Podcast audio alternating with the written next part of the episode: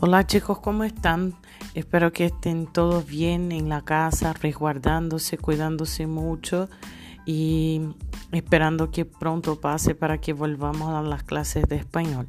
Hoy les voy a enseñar en la actividad 2 algunos puntos que pueden haber generado dudas y les voy a dejar en en formato podcast para que puedan después tener acceso. Entonces en la página 242 eh, ustedes tienen el punto 43, letras y sonidos. Y empieza con el alfabeto español está formado por las letras siguientes. Yo le había dejado una explicación que hay letras ahí que ya no hacen parte del alfabeto en el, del español, como la CH, la doble L y la doble R.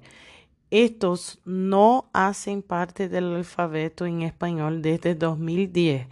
Ellos están acá más para representar un grupo de sonidos.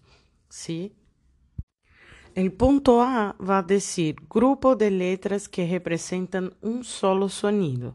Entonces tenemos el CH que tiene el sonido de ch, como champú, chocolate, Chicago, hecho.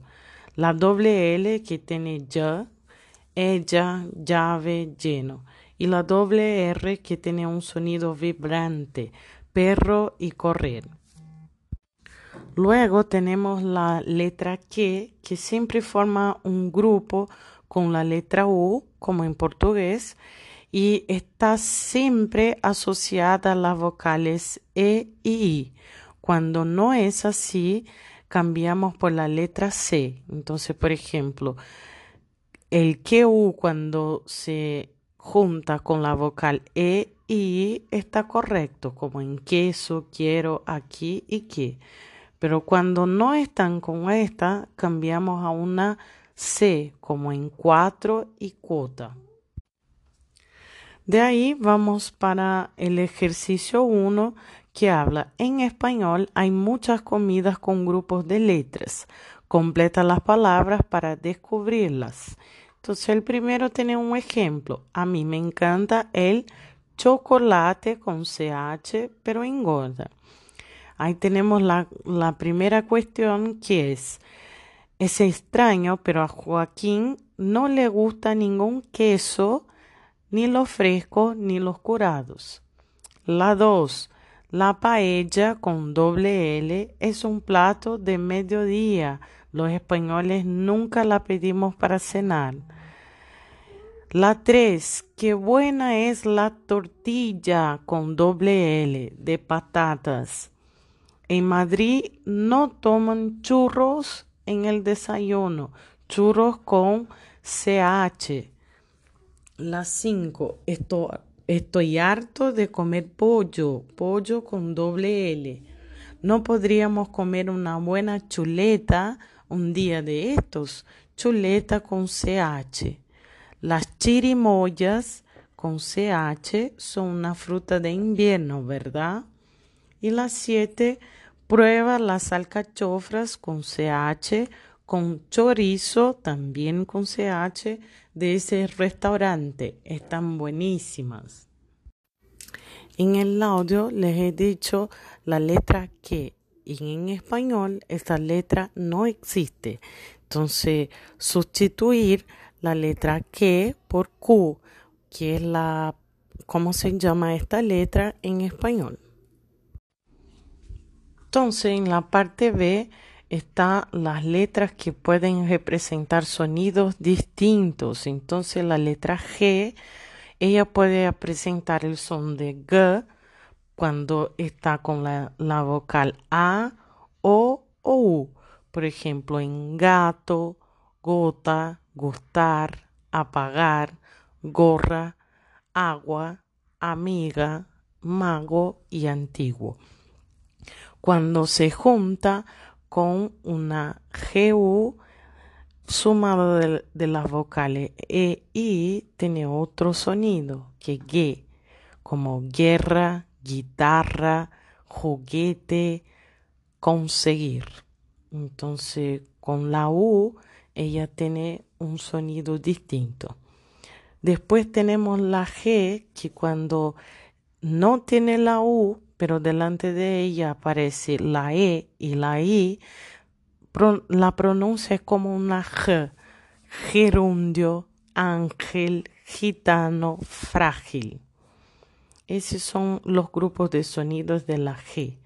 Después tenemos la C, que se juntamos con A, O, O, U, tiene el sonido de K, como casa, comer, cuñado, excavar, poco, oscuro. Y tenemos la C que cuando juntamos con una vocal E o I, tiene el sonido como una S de cenar, cocinar, hacer, encima, ¿sí?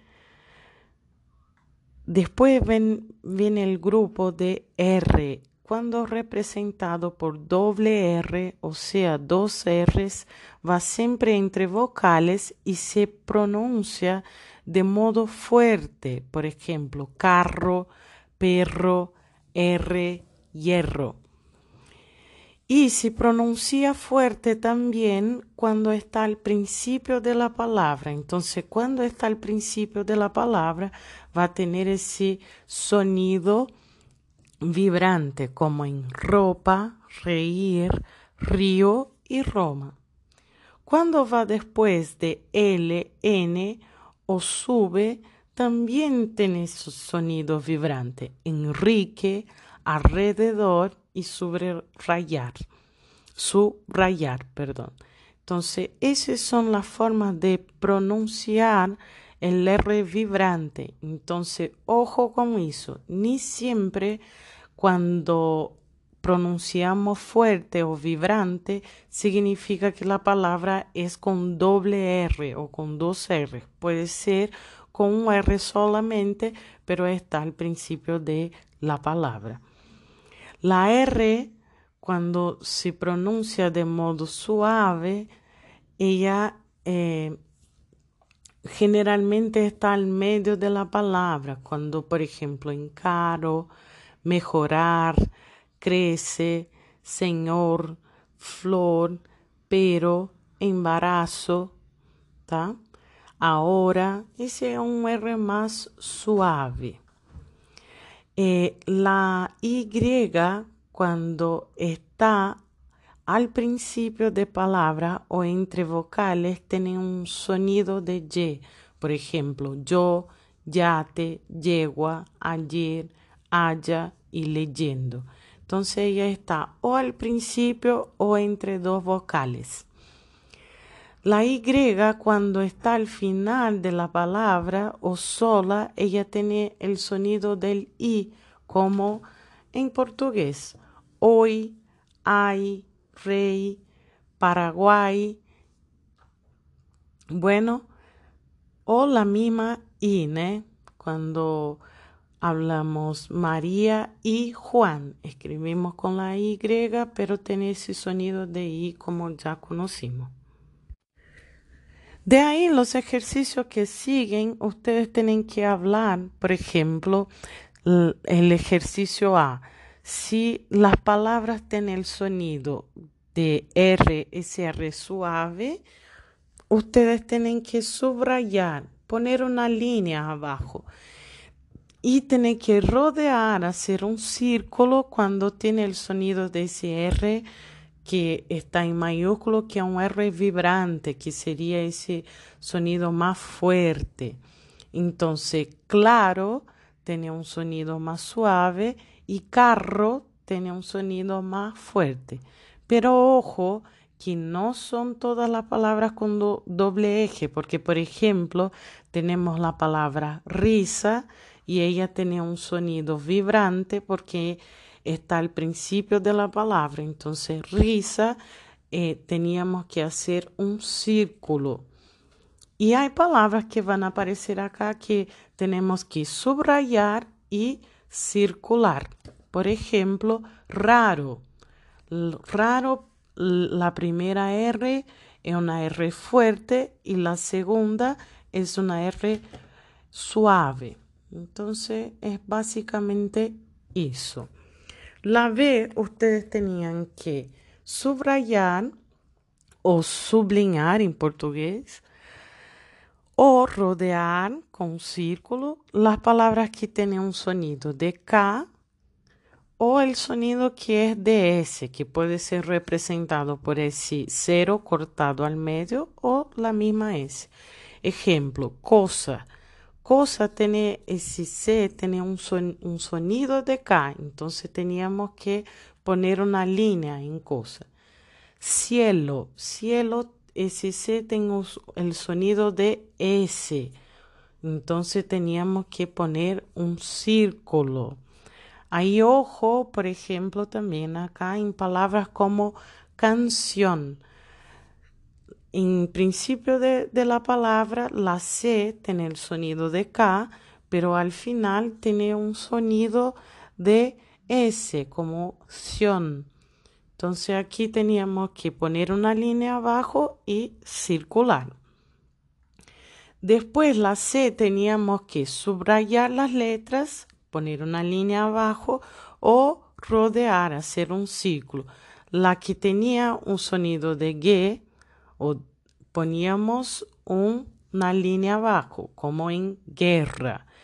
Y la que tiene el sonido de G, que es representado por es, como ese, esa X, o en portugués ese X, serían los que tienen sonidos de G, por ejemplo, gitano, a ver otra, gesto, gente, ¿sí? Entonces ese deben hacer un círculo. Entonces, en el apartado C teníamos letras diferentes que representan el mismo sonido.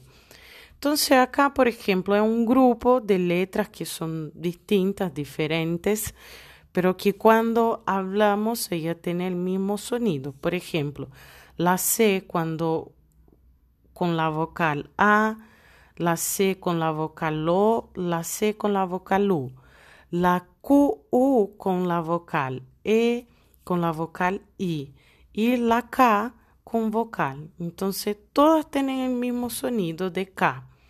Por ejemplo, cama, querer, Alaska. Tenemos la C y la Z con sonido como de como si fuera una S. CE y CI latina como cerrar, pertenecer, canción, encima. Y tenemos como zapato, plaza, so, zorro, zurdo. Todo ese son de S ahí tenemos algunas cosas que hablan del sonido en Sudamérica. Tenemos luego ese sonido de B, B larga y B corta, que tiene el, mismo sonido en español, como broma, Barcelona, obtener, cambio. Y la, la B corta como vaso, volver y enviar. Luego tenemos la G, E o G, I y la J, E, J, I. Entonces, ellas tienen el mismo sonido de G. Por ejemplo, gente, mujer, girar y jirafa. Tiene el mismo sonido. Luego tenemos la doble L y la Y, que tiene el son de Y, como por ejemplo llueve, llamar, pollo, haya, playa y yo. Son letras distintas que tienen el mismo sonido. Entonces, el ejercicio 3, ustedes tenían que leer la definición y poner la palabra que corresponde. ¿eh? En todas hay al menos una con C o con una Z, ¿no? Entonces, dejaron el ejemplo que era una verdura que nos hace llorar y la respuesta estaba cebolla. Por ejemplo, tenemos el lugar donde podemos ver animales de sitios muy diferentes. Tenemos el zoológico.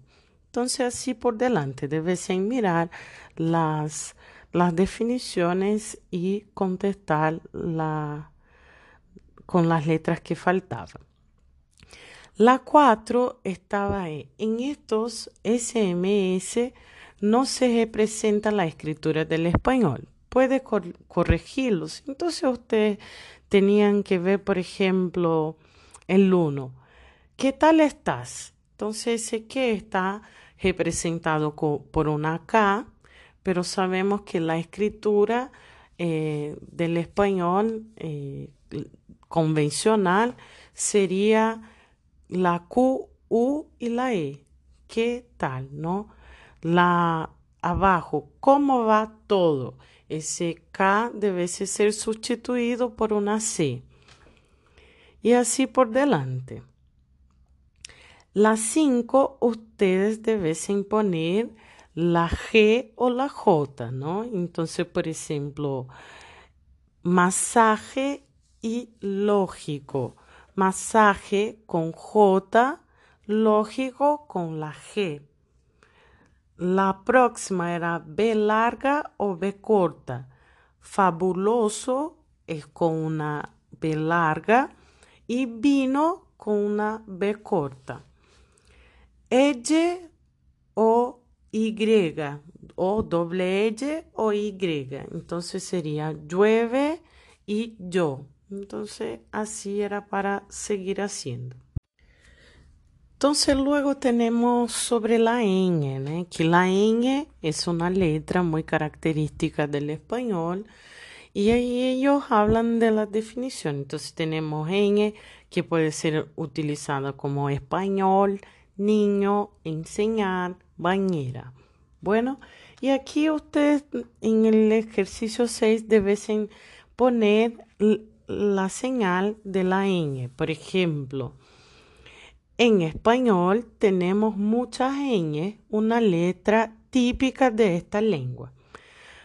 El ejercicio 1, por ejemplo, los sueños que no nos gustan se llaman pesadillas. Entonces debemos poner la, la señal en la letra N de sueños. Bueno, y en la 7 era algo muy, muy sencillo que ustedes tenían que mirar la definición y encontrar las palabras en la sopa de letra.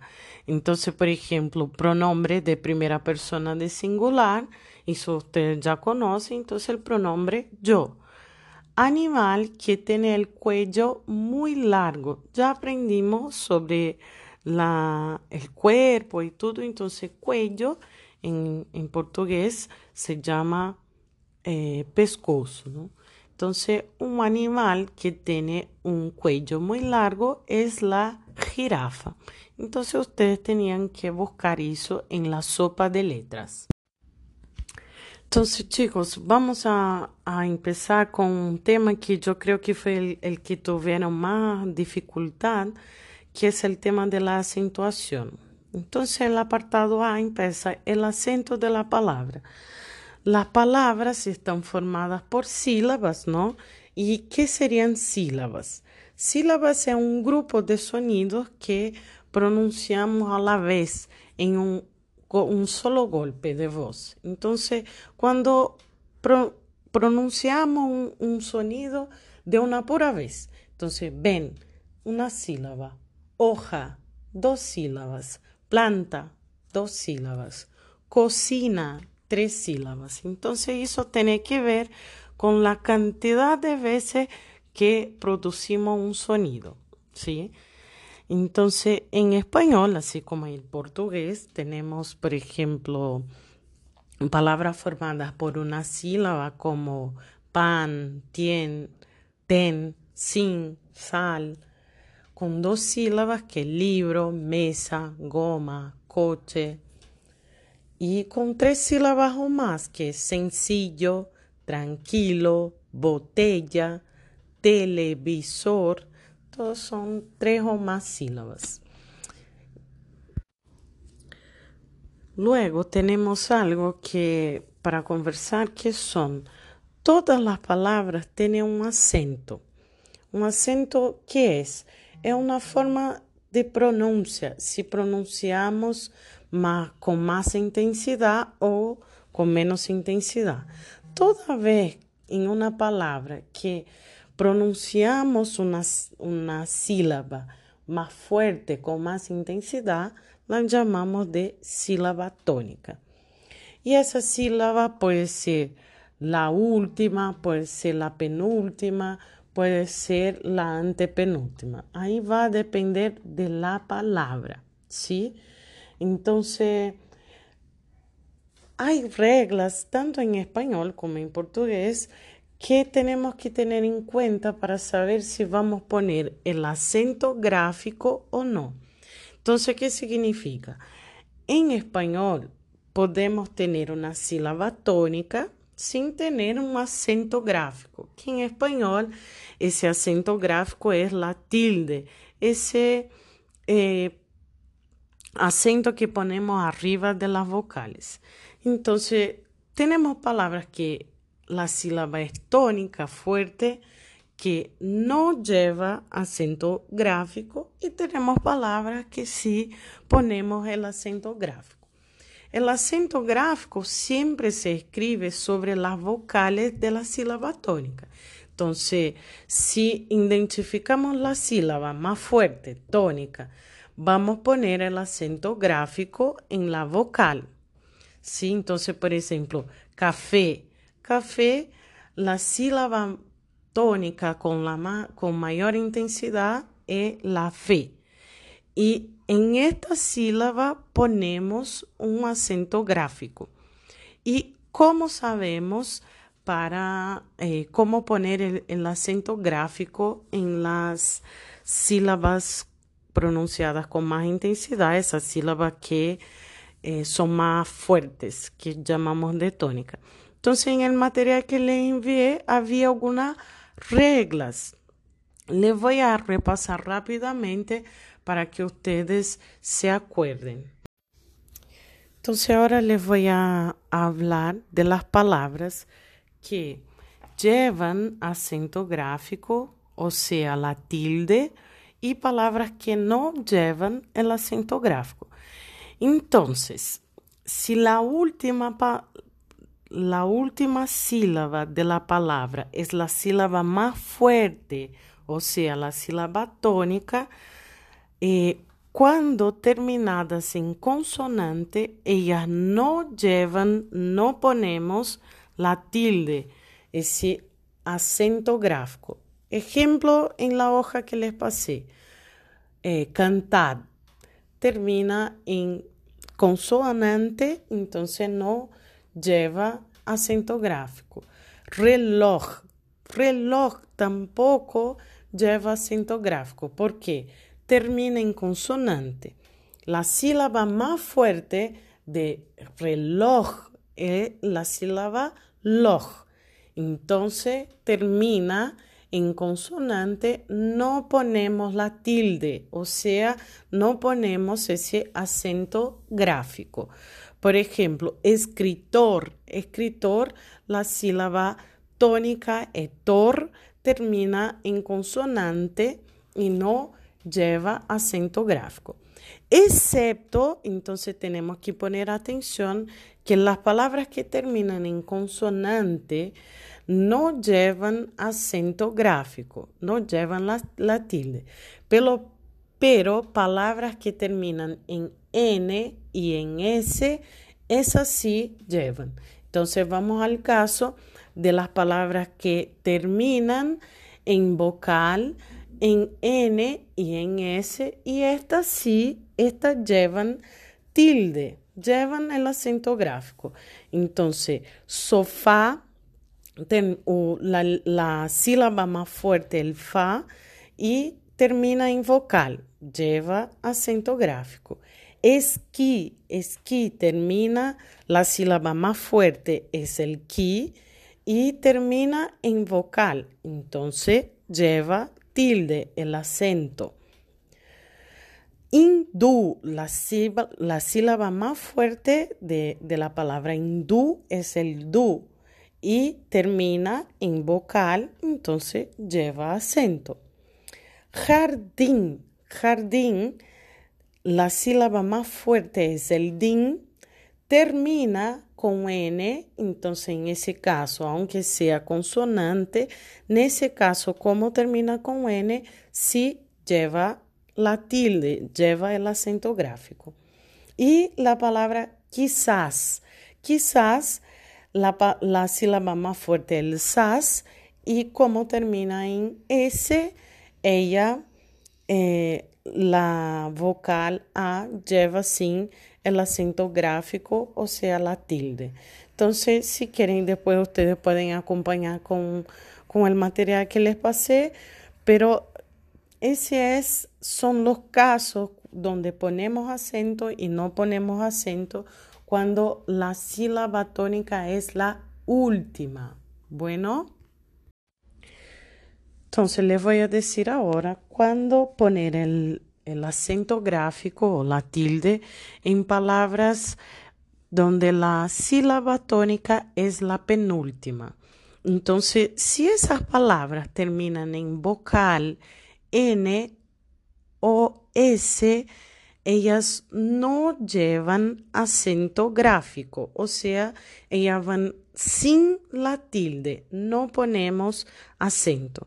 Entonces la palabra mapa, la sílaba tónica es ma, pero la última sílaba es terminada en vocal, entonces no lleva acento. Igual si pensáramos en el plural que termina en S, mapas, termina en S, entonces esa palabra tampoco lleva acento. Eh, estrada, por ejemplo, estrada, el tra es la sílaba más fuerte, es la penúltima, pero la última termina en vocal, entonces no ponemos acento. Cantabas, ese cantabas, eh, la sílaba más fuerte es el ta, o sea, la penúltima, pero la última sílaba termina en S, entonces cuando es así, no ponemos acento gráfico. Bueno, entonces esa es la forma de cómo no poner los acentos en la acento gráfico en las palabras donde la sílaba tónica es la penúltima. ¿Y cuándo ponemos? Entonces, si las palabras terminan en consonante, que no sean, y no puede ser, excepto N y S. Entonces, llevan tilde. Entonces, por ejemplo, la palabra que tenemos como ejemplo ahí, cómic. La última sílaba termina con consonante, pero la sílaba tónica es la penúltima. Entonces ahí ponemos el acento gráfico.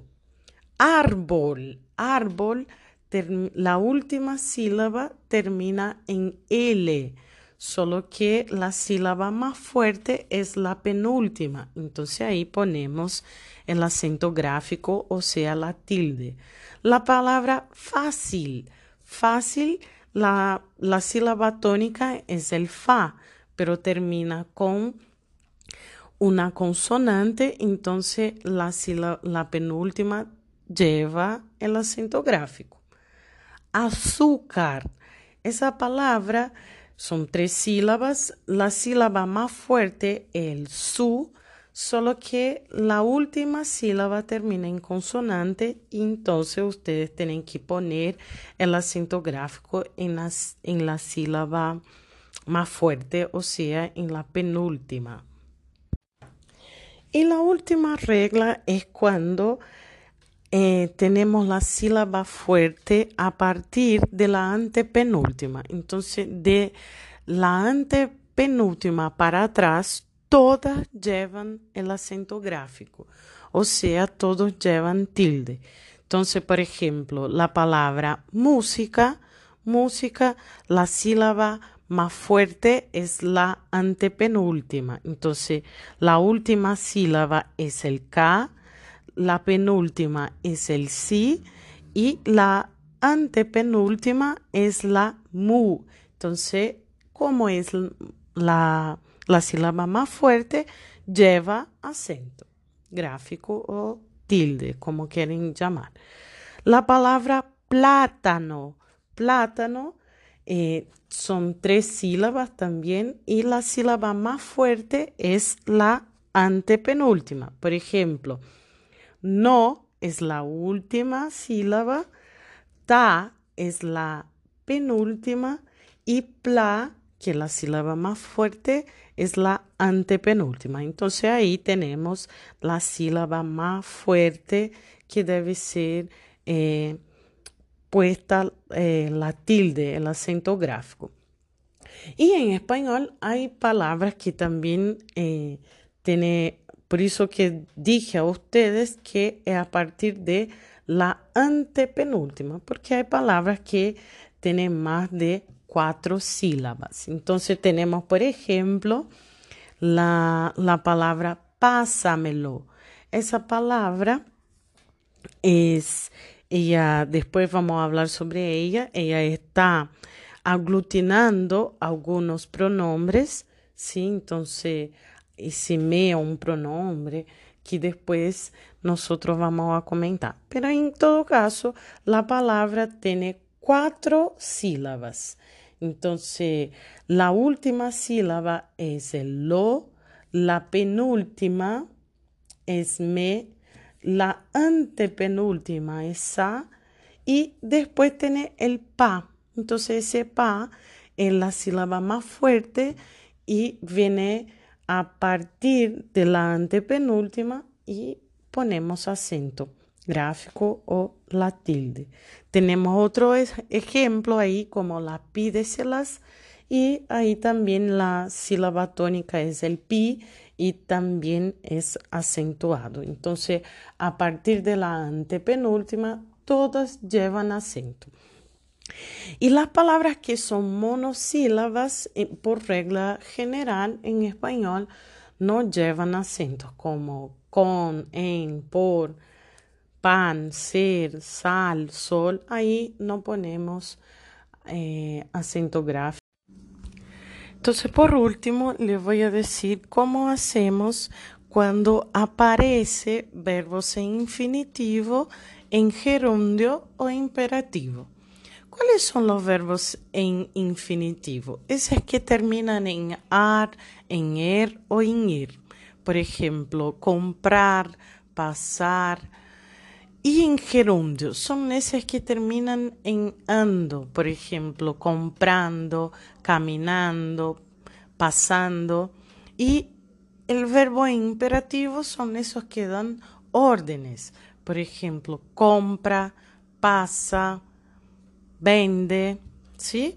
Entonces, en español, ya les había dicho que hay una regla para cuando aparecen esos verbos junto de pronombres, tenemos que juntárselos.